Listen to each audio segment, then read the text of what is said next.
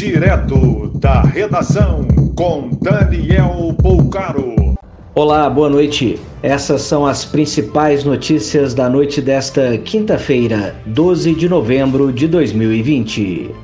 A diretoria da Pfizer no Brasil acredita que a vacina contra coronavírus produzida pela farmacêutica chegará ao Brasil até março. A votação em Minas Gerais terá a segurança de 38 mil militares. Parte desse efetivo está sendo deslocado de Belo Horizonte para o interior. Depois do adiamento das eleições em Macapá, partidos querem a suspensão também em cidades do interior do estado que vive crise energética há 10 dias. De acordo com dados do Colégio Notorial do Brasil, a busca por inventários aumentou 44% durante a pandemia subiu para três o número de regiões de Santa Catarina consideradas de risco gravíssimo de contaminação por coronavírus. São elas Grande Florianópolis, Meio Oeste e Xanxerê.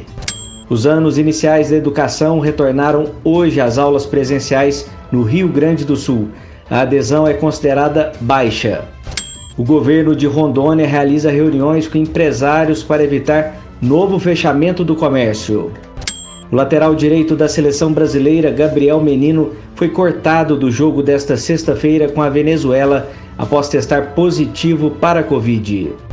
A Polícia Militar Ambiental multou em 118 mil reais pecuarista que deixou de alimentar mais de 200 cabeças de gado em Coxim, Mato Grosso do Sul. Um homem roubou um ônibus no terminal Alvorada, no Rio de Janeiro, e bateu em mais de 20 carros antes de abandonar o veículo e fugir a pé. Mais informações no site da redação.com.br.